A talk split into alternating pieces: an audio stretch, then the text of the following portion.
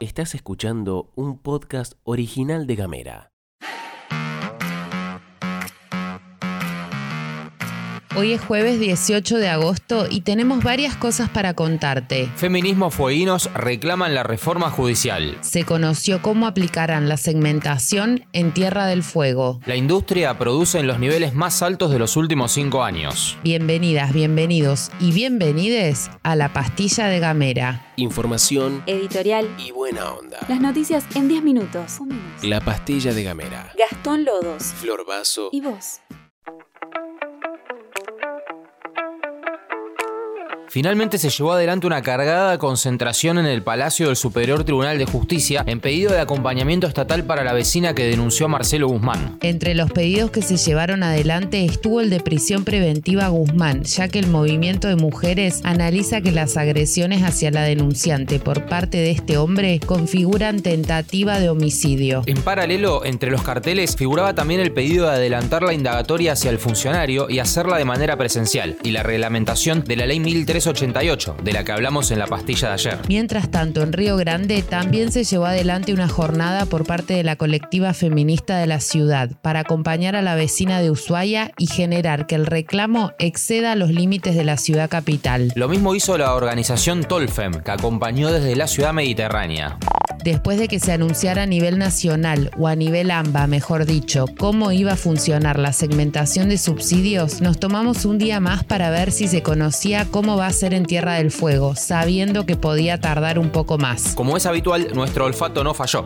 y finalmente habló el secretario de Energía de nuestra provincia, Moisés Olorza, que en Nacional Ushuaia explicó que a diferencia del plan de Guzmán, que preveía sacar todo tipo de subsidios, en este caso la ley de zonas frías no se toca. Esto significa que a la hora de calcular cómo será la segmentación en Tierra del Fuego, el subsidio nacional seguirá siendo aplicado en nuestra base de cálculo. Dicho esto, Solorza explicó que en lo que hace al gas que distribuye Camusi, los niveles de las quitas están divididos en tres. Para el nivel 1, que son 2.462 fueguinos y fueguinas, la quita será en tres etapas, una en agosto, otra en noviembre y el año que viene habrá un corte total de subsidios calculado con el índice de variación salarial, siempre manteniendo el de zona fría.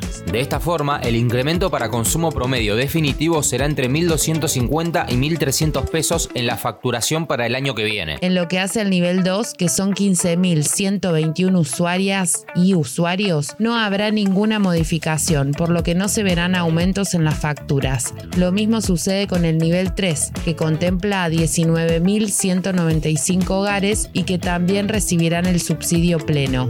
Si bien quedó confirmado que los niveles 1 y 2 no estarán alcanzados por esta quita de subsidios, en el caso de que haya algún aumento para estos sectores, teniendo en cuenta consumo y variación salarial, será también progresiva. Un dato interesante que tiró Solorza con la compañera Luz Scarpati es que en consumo de gas la relación del medidor de Tierra del Fuego con el de, por ejemplo, Buenos Aires es de 11 a 1. Esa diferencia radica fundamentalmente en el uso estacional que se le da a la calefa en nuestra provincia. Y seguimos en nuestra aventura de relevar actividades por el Día de la Niñez y en ese tren te contamos que en Río Grande el Museo Fueguino de Arte invita a participar de una jornada de talleres, juegos y lecturas. La jornada de infancias diversas, así es como se llama, será el viernes 19 de agosto de 16 a 19 en las instalaciones del museo que están ubicadas en Avenida Belgrano 319. Los talleres estarán a cargo de docentes del museo y la lectura será del libro La sonrisa de Amain de Fernando Alba, a quien de paso le mandamos un gran abrazo ya que forma parte de esta comunidad. En el mismo sentido, pero en Tolwyn, el municipio anunció que llevará adelante una serie de actividades para chicos y chicas de la ciudad del 22 al 28 de agosto. La Pipetua, un espectáculo circense y la banda Sin Cordones serán algunas de las propuestas en la ciudad del corazón de la isla, mientras que el domingo 28 de agosto estará el cierre de actividades con un evento abierto a la comunidad desde las 16 horas en el Polideportivo Ezequiel Rivero. Pasamos al plano económico nacional para contarte algunos números que tiró ayer el INDEC en relación a la industria. El organismo informó que la utilización de la capacidad instalada, es decir, de la cantidad del total de máquinas que tenés, cuál es el porcentaje que estás usando, subió al 69,1%. Esto es un crecimiento del 5% respecto de igual mes del año pasado y de 2,6% en comparación al mes de mayo. Es el valor más alto en casi 5 años. De los 12 rubros, 11 aumentaron el uso de su capacidad en comparación con el mes pasado. Industrias metálicas básicas fue el que mayor uso hizo, seguido de productos minerales no metálicos y refinación de petróleo. En este contexto y según publicó la agencia Telam, el secretario de Industria y Desarrollo Productivo José Ignacio de Mendiguren convocó a las pequeñas y medianas empresas a defender esta política industrial que sigue demostrando resultados en el nivel de actividad. Mientras tanto, seguimos esperando que baje la inflación y o que la canasta básica deje de costar 100 lucas.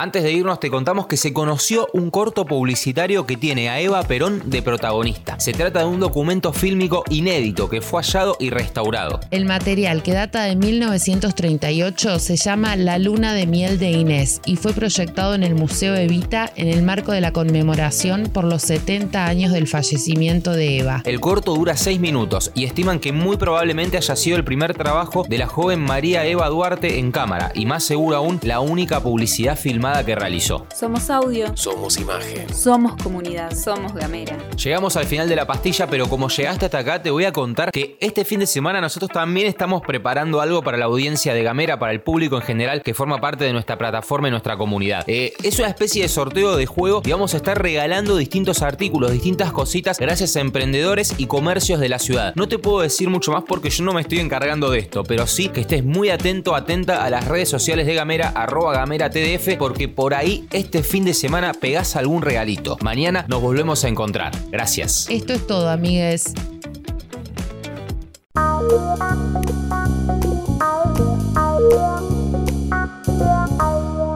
Estás escuchando un podcast original de Gamera.